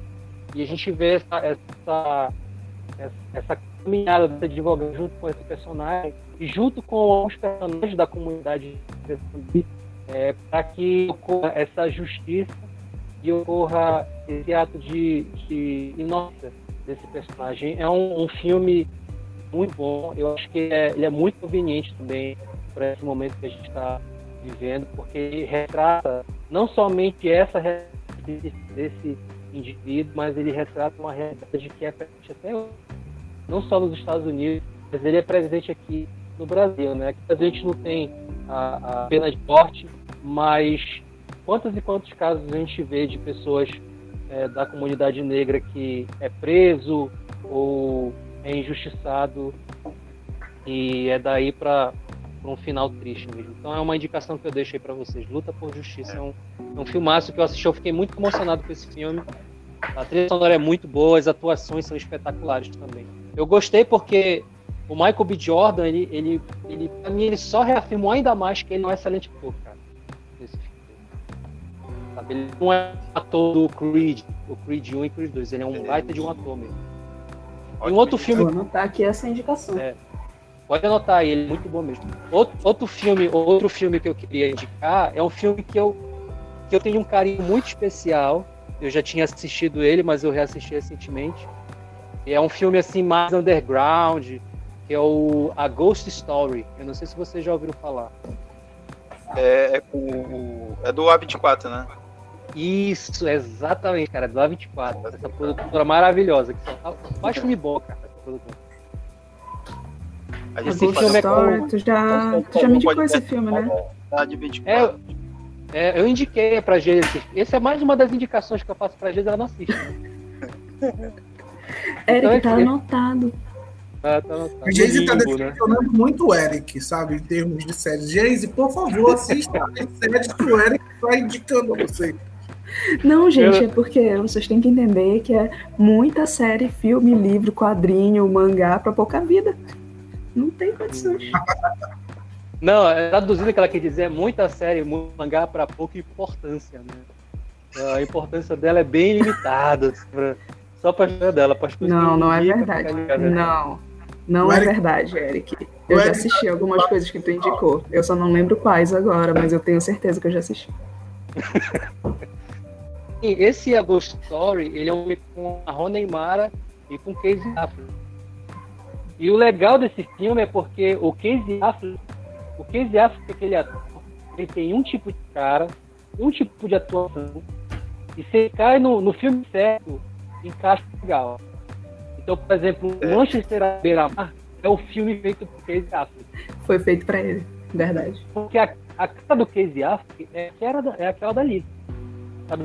Cabisbaixo, triste, fala meio regando e tal. E o, o, a Ghost Story, ele, ele tá perfeito também. A história desse filme é sobre esse casal se mudam para essa casa, eles compram uma casa e o Casey Affleck ele sofre um acidente de carro e ele morre. Isso não é spoiler, tá, gente? Isso tá muito. Só que depois que ele morre, ele continua, a presença dele continua nessa casa, junto com a Ron. Só que o legal é que a representação dele como fantasma é aquele fantasma clássico, é o aquele pano, a mortalha, né, o pessoal chama. É aquele fantasma clássico do, do pano branco com dois furos nos olhos. Uhum. Então, esse filme é legal porque ele fala muito sobre existencialismo, ele fala muito sobre as questões sobre vida e morte. É um filme lento, ele é um filme lento, ele é um filme existencialista. Tem que estar nessa pegada. Ele é. Uma cena da Rona Mara que é uma cena que ela tá comendo uma torta, que é, é, o momento de luto dela, é uma cena que demora acho que uns 10, 20 minutos ela comendo uma torta. Sentada no chão da cozinha. Mas é, é uma cena que, que, dentro da linguagem do filme e dentro desse momento que a gente está como telespectador desse luto, ele faz muito sentido, ele é muito bem elaborado. Um, uma coisa que tem que falar desse filme também é a trilha sonora. Cara, a trilha sonora é sensacional. É, pra mim, é aquele filme que quando tu acaba de assistir, tem a, a obrigação e o prazer de baixar o profissional e escutar no, no fone de ouvido. Sabe? A música tema é aquela música que quando tu escuta é fundo da tua alma, é uma, uma, letra dolorida e quando é colocada no filme é perfeito. Sabe? É um filme que eu tenho um carinho, eu tenho um grande carinho, até no meu Instagram eu já até fiz um, um, uma análise sobre esse filme é uma recomendação que eu deixo. Eu acho que para gente que está nessa quarentena, está em, em, isolamento, é, é um filme que fala muito sobre essa questão da solidão, essa questão de a gente estar tá vendo as coisas ao redor passar, a gente ter a sensação de que os dias estão passando, parece que os dias são os mesmos dias, já não sabe se segunda é quinta-feira ou quinta-feira é segunda. E retrata muito isso. Diálogos maravilhosos, tem um, um ator que é o que é um, ele é até músico, não lembro o nome dele agora, mas ele tem um momento da, do filme que ele faz uma reflexão sobre vida, sobre morte, sobre desapego, que a gente deixa. E eu acho que é, que, é, é que bate com o que a gente está vivendo agora. Então é um, é um que eu indico bastante. Assim. Quem não assistiu lista, procure aí a Ghost Story. É um filme... Eu acho que no Brasil é Sombras da Vida. Pois é, eu não vou falar o nome em português do Brasil, que é uma sacanagem, né? Esse nome é uma sacanagem. Sombras da Vida parece um, um, um filme romântico do, do, do Sidney Sheldon, né? Eu não vou falar isso, né? Sombras da Vida. É isso aí. Só, só indicação boa do, do Eric. É. Rapaz, por rapaz. É por isso que a gente chamou o Eric para esse cast, porque era impossível falar de filmes e séries sem a presença do grande Eric Nobre. E agora vamos para a Geise. Geise, o que tem consumido da sétima arte nesse período de quarentena? Então, da sétima arte, eu não confesso que eu não tenho consumido muita coisa. A última vez que eu consumi, de fato, foi durante o Oscar, né? Eu sempre faço uma maratona dos filmes que estão concorrendo ao Oscar. Mas eu vi um filme que eu queria muito assistir, que é uma história de Hollywood que foi escrito pela nossa queridíssima Carrie Fisher, nossa eterna princesa Leia, e que tem como personagem principal a Meryl Streep, né? Claro, é baseado claro, num livro. claro. Por que não fosse surpresa? Óbvio, óbvio, né? Óbvio. Minha diva eterna, né? Meryl Streep, melhor atriz de todos os tempos. Sua religião, Então, não, ela, ela é é- nível de religião pra ti, tá? Religião. Minha religião é Mary Streep. Lógico. Minha religião é Meryl Streep barra Viola Davis. Eric. Lembre da Viola. Eu lembrei, corrigindo, o contato da Geise no meu telefone era Geise Mary Deossi. Agora que eu lembrei. Quantas, quantas vezes tu conhece, Alex? Eu vou- Eu vou mudar o nome do contato da Geise em vários momentos nesse, nesse cast. Sim, continue, minha querida. Então, sim. Aí ele é baseado num livro escrito pela Carrie Fish, que é, uma, é, uma, é as memórias dela do tempo em que ela começou a atuar em Hollywood, dos problemas que ela teve com drogas, os problemas que ela tinha com a mãe dela, a Debbie Reynolds, né? E como ela se sentia. E o filme ele retrata isso, né? O, como é, depois de um grande sucesso, como ela foi voltando para a indústria do cinema e também tendo esse problema com a dependência com as drogas, o fato de a mãe dela é, pressionar muito ela, querer que ela seja uma estrela e mesmo assim é, se colocar na frente dela. É aquela questão, né, dos teus pais, eles quererem que tu seja uma extensão daquilo que eles são, né? Sim. Colocar os desejos deles na tua frente. Então ele retrata muito bem isso, da, é mais a relação delas duas, de como ela vai voltando para os holofortes, né, os problemas dela, como ela vai se recuperando. É muito legal, eu recomendo, né, para quem for fã da Meryl Streep, principalmente. Né, no final tem um bônus, tá? Meryl cantando, sempre bom escutar Meryl cantando. Indico Mamma Mia também para vocês e o Diabo Veste Prada. Como é que pode? É, eu vou te falar, viu? Olha, fa- falando em Mary Streep, já que a gente entrou nesse em assunto de religião, né? Como a gente entrou nesse assunto de religião, é, tem um filme da Mary Streep muito bom, que eu tenho certeza que a gente, a Geise não assistiu, que eu, Hum. eu não lembro agora o nome, eu sei que ela é uma cantora de country, ela é tipo, ela canta a música, as músicas dela são tipo Eu sei qual é, eu sei qual é. Sabe qual é, né, Geise? É, Esse filme, sei é. ele não, ele não é um filmaço, mas ele é um filme muito divertido de, de ver. Ela é uma cantora, ela tem a banda dela, ela faz turnê ao longo do país, só que ela tem as filhas dela e ela nunca, ela não dedicou a vida dela para cuidar das filhas, ela dedicou a vida dela para a carreira musical. Então ela tem que retornar para a cidade porque a filha dela vai se casar e ela quer re- retomar esses laços. É muito bacana. O final do filme não é spoiler, gente, é sério. Eu sei, até porque eu sei que talvez vocês nem vão assistir. Mas, mas o final desse filme é, é muito bom porque a gente tem a Meryl Streep cantando uma música do Bruce Springsteen, Nossa, sabe? No final, no final catártico, é, é maravilhoso. É um filme que eu indico, eu só não sei o nome. Mas vocês colocam todas cara... Coloca todas essas características aí, vocês encontram. Olha aí, então, tá vendo, querendo, Eric? Querendo aproveitar também, falando de musical e falando de Meryl Streep, eu queria indicar para vocês Into the Wood. Caminho da Floresta. Caminho É um, da Floresta. é um, um filme sensacional. Eu, Emanuel, tu sabe que toda religião tem um momento de vergonha, né, cara? Historicamente, toda religião tem um momento de uma Gente, vergonha, não, né, pera. seguidores. né? Eu quero dizer uma coisa, tá? O filme pode ser ruim, mas a Meryl sempre está excelente, né? Por favor. Eu quero, eu tô, eu quero viver pra ver a Geise elogiando esse filme. O filme é um pecado, né. Sabe que aquilo, aquilo tem uma palavra, mano, é o boleto. Só pode. É tipo o Robert Até De Niro precisa pagar fazendo. boleto, né? É tipo o Robert De Niro fazendo estagiário, cara, sabe? O filme ele é todo errado do, do começo até a metade. Aí da metade pro final, ele é, ele é errado dentro do errado dele. Ele burla as próprias regras de, É. de erro, né? Ele dá a volta. E agora queremos saber a opinião do grande mestre Emanuel Sodré. O que, tem, o que você tem consumido nesta quarentena de sétima arte? É, Alex, eu assisti um filme que conclui um universo de, de animações. Animações essas que a gente, inclusive, exibe todo ano no Isa Comic, que foi Liga da Justiça Sombria, Guerra show, em Apocalipse. Show, show, show. Só digo isso, show. O filme que conclui aí o arco dos 952, né, de animações da, da DC, iniciado lá no Flashpoint, né? E gostei, gostei, concluiu bacana, assim, é, é, todos esses filmes que a gente vem acompanhando, né?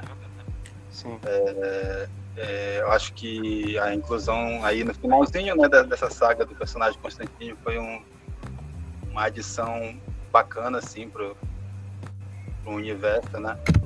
Cara, o Constantine está demais nesse filme, né, cara? O cara é, o cara é tudo. O cara é um. Não. Um, um cara é incrível, não tem nem a dizer o quanto ele é bacana, cara, nessa. Como a abordagem dele é, é, é, bem trabalhada dentro desse filme, né, cara? O Constantine nas histórias, ele é um personagem muito maneiro. Até o, o Constantine na, nas histórias em, em quadrinho do, do Injustice, quando ele aparece, é muito show, cara. É um personagem muito bom. Ele é aquele personagem que, se tu inserir ele dentro da história, a história não fica galhofa. É uma história que, que se desenrola muito bem com ele. Não, Emanuel, eu queria te perguntar é, algo interessante sobre esse filme. É porque assim, eu escutei muitas críticas e li muitas críticas né, é, relacionadas a, a que muita gente se não gostou devido não, não muita gente, né? Mas algumas pessoas não gostaram devido ter colocado personagens como tipo Alerquina, né? É, para lutar lá no espaço. Né? Então, tipo assim, quando eles fizeram a reunião da galera, né? O Esquadrão Suicida com, com a galera da Liga da Justiça, que eu acho eu adoro essa mistureba, sabe? Nós que adoramos Vingadores, nós que é, cultuamos esses 10 anos aí de Marvel, né? Nós gostamos nós gostamos bastante dessa, dessa mistureba. Tá? Mas muitas pessoas, assim, é, é, eu li algumas críticas que falavam exatamente disso, né? Que essa mistureba, ela, ela aconteceu e tal, mas ela, ela teve, assim, um pouco, é, é, vamos dizer assim, não teve alguns nexos, porque eles misturaram heróis, vilões de universos muito diferentes, entendeu? é, dentro do mesmo espaço. Eu queria saber a tua opinião, assim, o que é que tu acha disso? Eu acho interessante, né, dar uma renovada no, na fórmula, né? Até porque a desculpa é, é, é, é aceitável, né? Tem um, um, filme que vai concluir, né, essa, essa pegada do, do, do universo, né, dos 952 e ter uma situação em que é, muitos dos personagens principais se foram, né? Eu acho bacana, né? A, a, a desculpa de trazer esses personagens né, com essa com essa pegada de estarem unindo assim os vilões né, e os heróis e anti-heróis sobre um mesmo, mesmo uma, uma, única, uma mesma motivação. E olha, eu vou te falar uma parada, cara. E assim, eles não eles não hesitam nem um pouco né, nessa animação. Eles mostram mesmo os, os heróis que nós adoramos de uma forma totalmente destroçada, né, cara? É, show. É. eu, só queria, eu só queria entender sobre, sobre esses filmes aí da das animações da DC. Por que, que eles não chamam esses roteiristas para fazer os filmes? Boa pergunta. Por que, que não chamaram o roteirista do, do Esquadrão Suicida Assalto em Arkham para fazer o filme do Esquadrão Suicida? Eu não entendo, cara. Por que eles não fizeram isso? E, Mas, assim, é, é, um filme, é um filme que não faz parte desse, dessa, dessa linha, né, dessa saga aí dos 952, mas foi uma das animações que foram lançadas nesse período. Tu assistiu o Batman e a Arlequina? Assisti, assisti. Gostou? Gostei, gostei. Gostei, eu gostei bastante, gostei. porque fugiu, né, fugiu um pouco dessa pegada que a gente estava acostumado ali do, do, né, do, até do traço mesmo, né? Uhum. Ele é uma pegada mais do, do, da série animada do Batman, né? Sim, sim. E eu gostei bastante, assim, da, da do humor, da, né, da, da, série. É uma outra indicação aí que eu aproveito para fazer. É, é um, é, um, é um humor mais, mais adulto, né? Ele, o Batman Alerquina ele tem um humor ali mais adulto, né? Que eu acho que ele caberia bem para um, um filme, dependendo da indicação e dependendo da pegada também.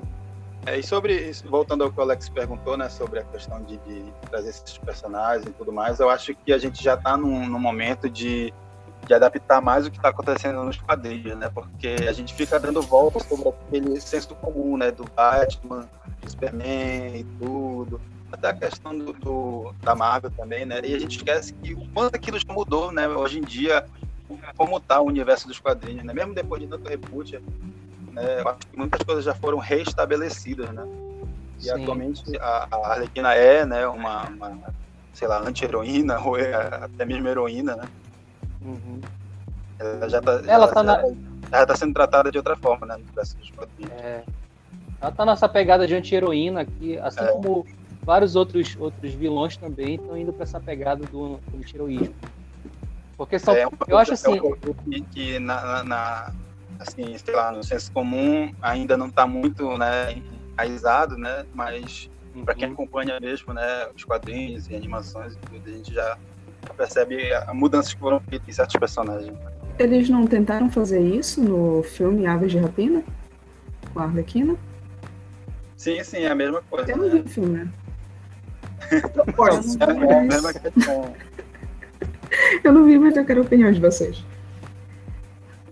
Eu acho que é, é, no filme, no, no Aves de Rapina, ela ainda é, é, vista. Eu acho que a posição dela ainda é a criminosa, sabe? Ela ainda não, não se redimiu, não, de uhum. muita coisa ali, não. Até porque, é, se eu não me engano, é, é, canônico que ela participou da morte do Robin, né? Nesse universo aí da, da Justiça aí. Sim. Sim. Não é? Tem, tem uma coisa assim, né? Eu acho que no, no Esquadrão Suicida, na ficha corrida dela lá, aparece, né? Que ela... Alguém lembra disso? Hum. Se eu não me engano. Alguém realmente. Alguém. Não, a pergunta é: alguém quer lembrar disso, né? Se não me engano, aparece isso. Cúmplice do assassinato do Rob. Mas olha, eu acho, acho ela. falou uma coisa muito, muito, muito, bem, muito boa aí, mano, a questão da adaptação dos quadrinhos, né? De pegar alguns roteiros dos quadrinhos e adaptar para os filmes, né? Porque já tem muito roteiro do quadrinho já bem feito ali. Né? Eu, eu, eu, não sei se vocês têm, vocês acompanham ainda os quadrinhos da DC hoje em dia. Os mensais, poucos. Assim, eu acho uhum. que quando eu vou atrás é de quando o arco já fechou, assim, já é uma, uma graphic novel, alguma coisa assim. Mas, Mas assim, de, de, de, é, é esse, exatamente essa aí que eu ia falar, Saga Metal. Vocês acompanharam? Eu Ou vocês, pelo menos assim, estão lendo? É. Uhum. É, eu, eu, eu, tô, eu não terminei ainda, eu comecei a, a saga Metal. E, e a, a pegada, cara, é, é, muito louca, é muito boa. Sabe? Dava tranquilamente para fazer é, uns dois, três filmes. Eu entendo que eu acho que um, uma das preocupações da Warner, uma, uma das preocupações é, dos, dos roteiristas e dos diretores é a questão da, de introduzir os personagens para a galera nova, né? Não dá para pegar um, um, personagem ali que, que tem uma origem e simplesmente jogar ali, sem mostrar um pouco da origem, né? E desconstruir os personagens, né? Sim, exatamente. É exatamente isso. Por exemplo, o Batman, né? O, o, o que é a origem do Batman no senso comum, né? Na galera, da, da lá no, no, ali que só gravita assim no universo dos filmes, né? E cultura pop assim mais povão e o que é agora o Batman, que já, já virou, passou até um nível de Deus e tudo mais, né? Já foi... É verdade. O que eu posso dizer, cara, é que eu já tô cansado de ver o Batman no cinema, cara. A gente já sabe, cara. Tá no, é, no, no, no, inconsciente da cultura pop já, sobre a origem do Batman, sobre a origem do Homem-Aranha. Concordo plenamente com você. Eu acho que é isso foi, foi já algo que a Marvel acertou. a origem do Batman. É, foi, foi algo que a Marvel acertou e não tem mostrado na, na, quando eles introduziram o Homem-Aranha nos Vingadores, eles não precisaram mostrar a origem do Homem-Aranha. Né? A gente vê ali uma mala com o nome do, do tio Ben, a gente vê alguns elementos e que não precisa mostrar de novo aquela mesma origem que a gente já sabe como é. Isso é uma perda de tempo. sabe? É, é, o filme do o filme o filme do Batman vs Superman mostra a origem mais uma vez mostra a origem do Batman lá é muito bem feita muito bem gravada mas aquilo a gente já viu no trailer do, do jogo do Batman Arkham né cara é. daquele mesmo jeito e muito bem feito e muito bem elaborado então já tá mas no, agora, no, mas agora você sabe que apareceu a, a cena de novo, né? Da, da, dos pais lá do Batman e tudo, porque tinha que ter o fator Marta, né? Não, cara. É por isso que colocar. É. É, mesmo lembrar desse filme. Mas olha só, olha só. A gente tá falando sobre esse assunto. Porque, porque assim, olha como, como isso é, é, é, é, meio é ruim, cara, assim, é chato. Porque a gente já viu isso no filme do Batman. E, e eu tenho quase certeza que foi uma questão de de ter empurrado no todo do filme Joker, no Coringa, a cena dele no beco de novo. Pior, é verdade. É verdade. Aquilo, da, aquilo dali, eu, quando eu, eu vi no cinema. Apesar, eu... de ter, apesar de ter uma justificativa, apesar de ter uma justificativa, né? Mas eu acho que é, é, era desnecessário, sabe? Apesar de eu entender, entender a justificativa que o, que o diretor utilizou para colocar aquela cena, entendeu? Sim, mas sabe como isso se resolvia, Alex Bruno? essa cena se resolvia eles entrando no. Quer colocar a cena? Beleza. Deixa eles entrarem no beco, corta a cena e volta para o Coringa. Não precisa mostrar o resto dali. Porque a gente já entende o que acontece. Sim. E depois, sei ah, lá, mo depois mostra no jornal, bem, de, bem rápido, de relance, que uma das consequências foi a morte do Bruce Wayne e a esposa, enfim, cara, mas não, não precisa, aquilo para mim... Não revisitar, né? Não revisitar Exato, né? Aquilo dali foi, foi obra dos produtores, dizendo assim, coloca essa cena pra galera saber que a origem do Batman... pra eu, saber eu tenho é raiva, Eu tenho raiva de... Eu vou falar eu tenho de filme que me chama de idiota, ou chamar o público de idiota. Tipo assim, ah, o público ele não tem capacidade de associar que esse momento eles vão morrer, ou que a origem do Batman é o Bruce Wayne e tal, não sei o quê. Não. Eles mostrar. Eu tenho raiva desse tipo eu vou de falar, Eu vou falar, eu vou falar aqui uma frase que eu, eu ouvi em um curso de cinema, que é cinema é aquilo que não é mostrado. Hum. é isso mesmo. Eu acho que casa bem com o que tu tá querendo falar aí, né? Eu acho que Sim. A, a mensagem ia ser bem mais recebida, né? Se não fosse mostrada, né? Exatamente. Tanto que é, eu, eu, eu amei o Joker. É um filmaço. É um filme corajoso. Eu fiquei, assim, surpreso com esse filme. Eu esperava muito dele e supriu as expectativas. Mas ele não é, é assim, não é perfeito, perfeito por conta dessa cena e por conta da cena final em que tem que mostrar mais uma vez o Bruce Wayne no beco. Na verdade, seja, o que estraga é o Bruce Wayne sempre, né? É, quando, quando o Coringa fala assim, quando a mulher pergunta, ah, que piada é? Ele fala assim, ah, você não entenderia? Pra mim, aí corta e mostra o Bruce Wayne, é o produtor falando assim, você não entenderia porque você é burro, você não vai entender. Você que está assistindo o filme, então eu vou te mostrar aqui qual é a piada. É. Entendeu? Então, ele só não é assim perfeito Master Blaster por conta dessa, para mim, na minha opinião, por conta dessas duas cenas. Se eu pudesse editar esse filme, eu cortava essas duas cenas. eu tirava essa cena do beco e quando a, a psicóloga perguntasse é, do que você está rindo, ele simplesmente falasse você... e corta. Aí, aí sobe a trilha sonora do Nola. Pá, pá, pá, pá, pá, pá. Aí corta o filme e é isso. Eu acho que, eu acho que a, a, a origem do Batman causou no, no Eric um trauma.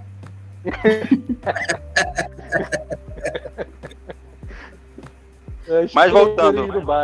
Tá. Guerra de Apocalipse é um filme bacana. Acho que concluiu bacana esse universo aí. É, a gente já sabe o que esperar para o próximo universo de animações da DC, que é um reboot, né? De novo, a história do, do, Batman, da morte dos pais.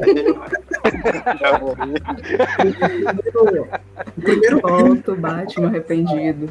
E aí o renascimento. O primeiro filme agora dessa nova perspectiva, né, desse reboot, vamos dizer assim, é um do Superman, né?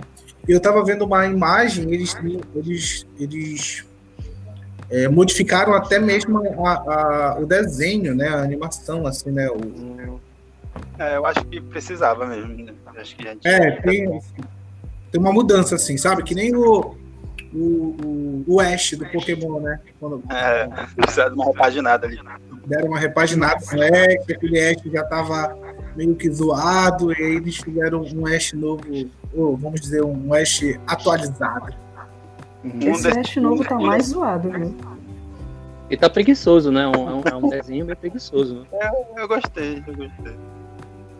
Tá eu gostei porque ele segue uma tendência, uma nova tendência, entendeu? Dentro do um desses, desse, um desse universo dos animes. Um, de, um desses filmes do, do Batman que foram adaptados né, nessa, nessa saga aí, né, dos quadrinhos, ele não faz parte dos 952, mas foi adaptado né, no, na, no universo que estava sendo feito no, dessas animações, é o Silêncio, né?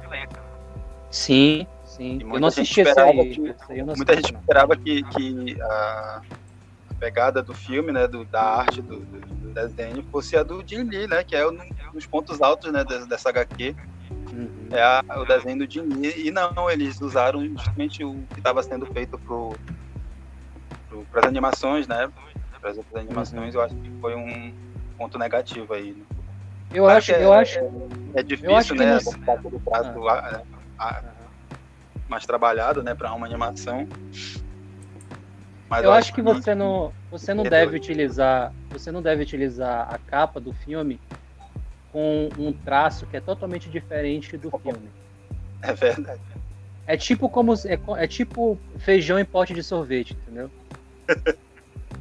Pensa que é sorvete vai abrir é pote de feijão. Então é, é uma quebra de expectativa muito grande, cara. É, e falando nisso, esse filme quebra totalmente a expectativa, porque ele muda totalmente o final da HQ ok, então é, é, é, esse aí vai para a lista de não indicações, né? Cancela essa indicação. Não, eles mudam totalmente o, o final da, da HQ. E Alex, eu quero saber o que você está assistindo de filmes durante essa quarentena. O que, que você pode nos indicar aí para os ouvintes e para a gente também, né? eu só estou anotando aqui tudo que é. Vocês estão indicando. Na verdade, nós temos que ouvir esse cast né, com um caderninho de anotações ao lado e escrevendo todas essas indicações maravilhosas, por sinal. Emanuel, olha, vou ser muito sincero com vocês, e eu até falei na nossa live lá no Isacomic, que eu estou um pouco saturado da produção, né, das produções, vamos dizer assim, contemporâneas. Então, eu estou revisitando ali grandes clássicos é, do cinema é, da década de 80, da década de, de 90, dos anos 2000, sabe? Eu estou fazendo assim, uma maratona, vamos dizer assim, de de filmes relacionados ali à sessão da tarde, a gente chegava ali da, da escola, de boa, e assistir aquela sessão da tarde. Então, estou revisitando muito desse, estou revisitando muito esses filmes ali da década de 80, 90 e 2000. Beleza. Eu poderia indicar um filme desse período? Sim, tá? Porém, teve um filme que eu assisti nesses últimos dias, nesse período de isolamento social, que Cara, eu, eu, até hoje eu não consigo falar muito dele, porque se eu falar, eu vou me emocionar, sabe? Porque ele foi um filme ali muito, muito potente, sabe? É, ele, ele abalou ali as minhas estruturas em termos de, de reflexões mesmo, sabe? E eu fiquei indignado um pouco comigo mesmo, porque é um filme que estava no Oscar e foi o único filme que eu não consegui assistir do Oscar. E é um, com certeza o filme que mais me tocou dentro dos filmes do Oscar, entendeu? É, eu, claro aqui que é, eu vou falar é, menções ao Parasita, que é incrível, enfim, né? Mas o filme que eu vou falar não é o filme que ganhou o Oscar. Eu vou falar aqui de Adoráveis Mulheres. Tá? Quero dizer ah, que esse filme, cara, ele é extremamente tocante e extremamente apaixonante, certo? Eu já tinha assistido algumas é, adaptações, né, antigas ali do Adoráveis Mulheres, Mas, cara, esse novo, esse novo, ele debate muito com o nosso contemporâneo, debate muito ali com a nossa atualidade, trazendo ali é, temas é, como o, pré, o o próprio feminismo, trazendo é, temas como independências emocionais, sabe? E dentro de uma, de uma postura muito doce, sabe? Muito tocante, que essa diretora, que com certeza é a minha diretora preferida, que é a Grita, tá? Desde Lady Bird, que, meu Deus do céu. Cara, muito bom também esse filme. É, sou apaixonado por essa diretora, sabe? Apaixonado mesmo a perspectiva, né, o olhar dela é totalmente assim diferenciado.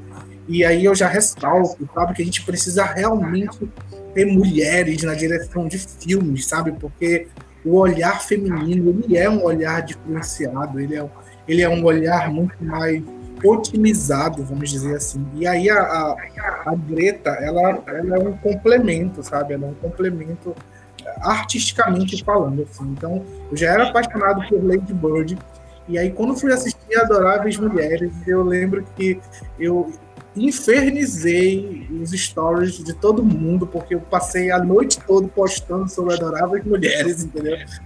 Mas porque é um filme tocante, sabe? Muito tocante. E aí eu não vou falar assim, sabe? Não vou falar muito do roteiro, não vou falar muito da história. Eu vou deixar a indicação. Eu, Sim.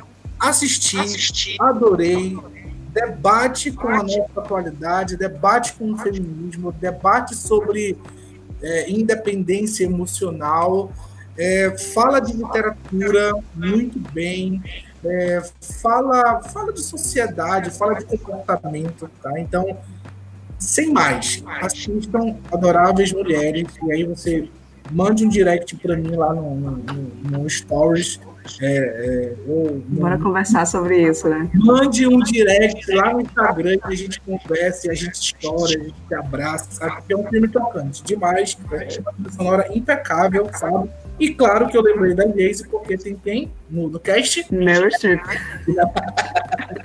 Maravilhoso. Então fica a indicação adoráveis mulheres. Eu acho que toda mulher, toda mulher. Não vou, não vou segmentar, não vou segmentar as, as mulheres elas precisam assistir esse filme, sabe? Eu acho que, na verdade, todo mundo precisa assistir esse filme, sabe? Mas as mulheres exclusivamente precisam entender e, e, pegar esse filme para si, assim, porque é, é, linda. Tem uma hora, Emanuel, desse filme que a Jo, que é, que é o personagem lá do, do filme, né, tem um debate muito grande sobre independência emocional, sabe? E ele é entre, e ele é importantíssimo, sabe? Que fala sobre essa, essa construção, né? Parece que, que, que a sociedade ela, ela construiu uma ideia de que de ideia de, de, de complemento, né? De que as pessoas, uma outra pessoa, ela vai ser o complemento para você e vice-versa, e você vai ser o complemento de uma outra pessoa. Né? E aí, cara, ela desconstrói essa construção social, né? De, ah, nem sempre a gente vai ser complemento de alguém, nem sempre uma outra pessoa vai ser o complemento da gente. A gente pode viver uma vida de independência, né? Por isso que o filme debate muito ali com, com questões do, do próprio feminismo, né? Do, do, do próprio pensamento contemporâneo.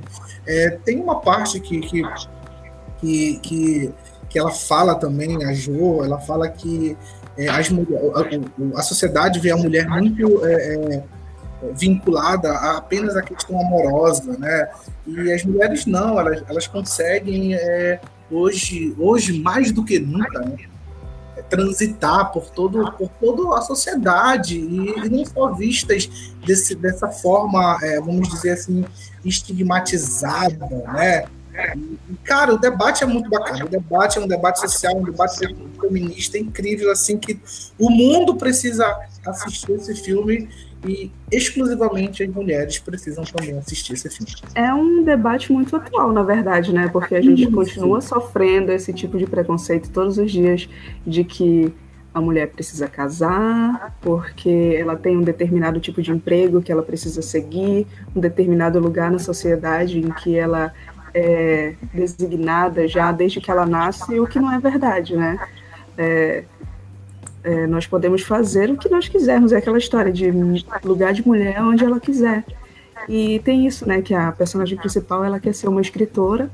Exatamente. E ela não consegue publicar, né? Os, ela não consegue publicar. Os escritos dela, ela tem que colocar no nome de um pseudônimo, né? Que ela tem que usar. Ela não pode publicar como mulher, que mulheres são proibidas de escrever, as pessoas não levam a sério ela.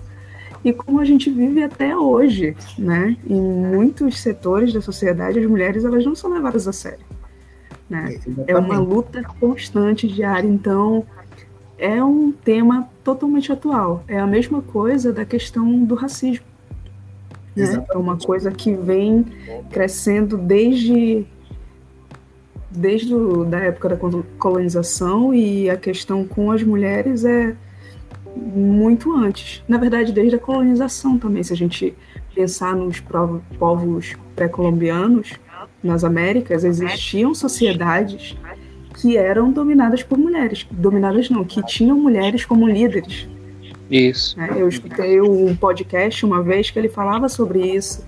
É, se eu não me engano, eram os maias, onde as mulheres elas recebiam é, a herança das mães delas, os filhos recebiam a herança dos pais, né? E tinham não, não tinha essa distinção, tipo, a mulher é mais frágil, não, elas tinham um lugar de poder dentro daquela sociedade, né? De igualdade, ela tinha voz, e isso acabou quando é, chegaram aqui os europeus. Sim, então, eu acho que realmente é, um, é, é, o patriarcado, realmente. Então, acho que realmente o debate é muito atual. E, Alex, só um comentário que tu, que tu fez é, antes de indicar, né, a questão de estar saturado, né, do, do cinema é, do mainstream, né, eu acho que um dos motivos é justamente a falta de, de, de uma outra visão, né, a falta de filmes de diretoras mulheres, né. E eu acho que a tua indicação é muito importante e é muito pertinente, né, para a gente estar tá justamente vencendo, né, essa essa fórmula aí, né, essa, essa, essa saturação aí que a gente está passando no, no meio do audiovisual e da cultura, né, em geral. Sim. Então, ah, com certeza. Fica, além, além, do filme aí, né, fica a indicação né, do trabalho né, da Greta, Greta Gerwig. Isso. É. Cara, essa mulher é incrível, sabe? Eu adoro essa diretora, a perspectiva dela sobre é, a, a, o mundo de uma forma geral, sabe? E o olhar, a visão dela, né, feminista, vinculada ao mundo, é a abordagem que ela faz, eu, eu acho incrível, sabe? Desde, como eu falei, desde lei, desde de Borg, assim, eu já, já peguei assim, uma, uma, paixão gigantesca e como ela debate, como ela estrutura a narrativa dela, eu acho incrível.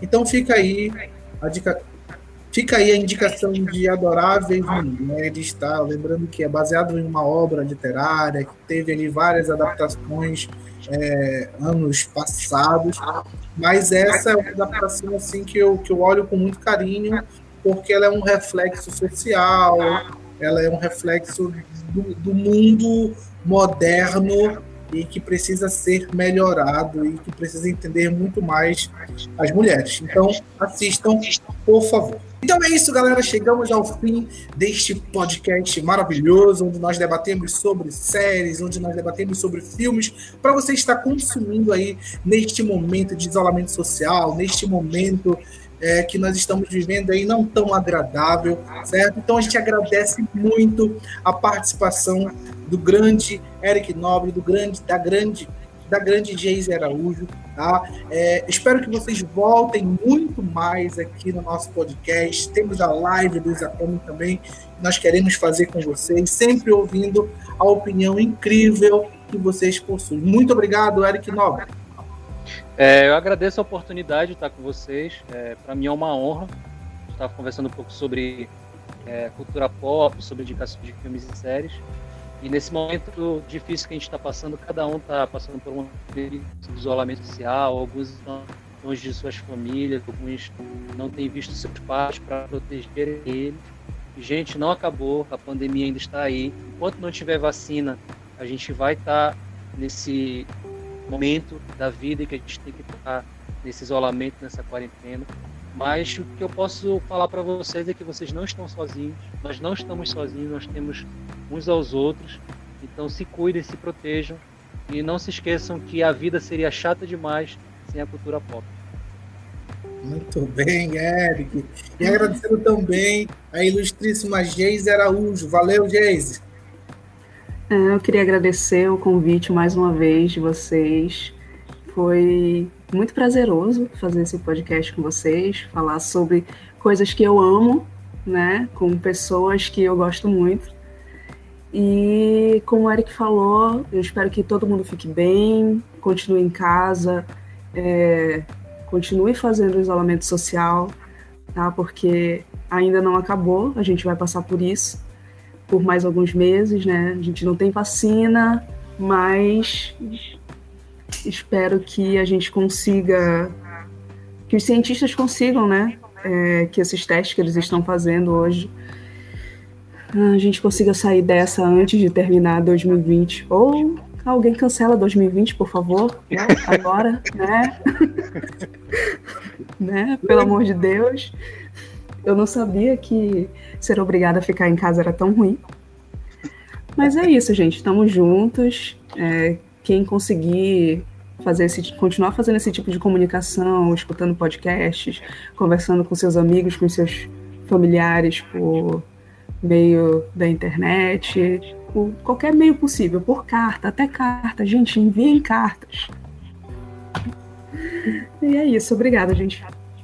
E lembrando, se você estiver lá nos anos 2040 ouvindo este podcast e não sabe muito bem o que nós estamos falando, você pode pesquisar aí no Google sobre a pandemia do coronavírus e sobre o isolamento social. Não é isso? É, ou você que achou um MP3 aí enquanto estava é, castando mamutes mutantes. então é isso, meu grande amigo Mano Sodré. Onde a galera pode encontrar Isa Comic, mano? O Isa Comic está em, na maioria das redes sociais aí, é só digitar lá Isa Comic no Instagram, no Facebook, no YouTube, né? aí a gente vai tentar colocar no, no Spotify, né? No Spotify. E, e, é isso, eu queria agradecer também a participação né, dos meus dois amigos, Geise e Eric, e dizer que vocês já fazem parte do podcast, não é convidado não. Com certeza. Aê! Aê! Quando é que vai mandar meu cara? Peraí, Geise, bora fazer junto aí, no 3.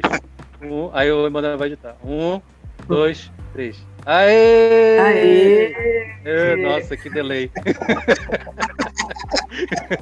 Olha, na verdade, nós estamos montando é. um time de especialistas, entendeu? Porque, é, já assim, faz anos aí que a gente sonha em montar o podcast, né? E finalmente chegou a hora, chegou o momento. É, finalmente. Tem, tem uma, uma equipe bacana aqui, né? É, vozes né, importantes que, que devem ser ouvidas. E esse momento que a gente está passando aí, né, é, serviu para mostrar a importância da, da, cultura, né, da arte. Eu acho que se a gente não tivesse acesso a filmes, a livros, a podcasts, a quadrinhos, nesse momento, eu acho que é, o pessoal já tinha arrancado os cabelos, né? Oh. Ou criado alguma teoria importante, né? Tipo Isaac Newton. esse, esse, esse, essa, essa quarentena foi a, a, níveis, a níveis tão extremos que eu, eu me vi assistindo Big Brother e comentando indignado, cara. Olha aí.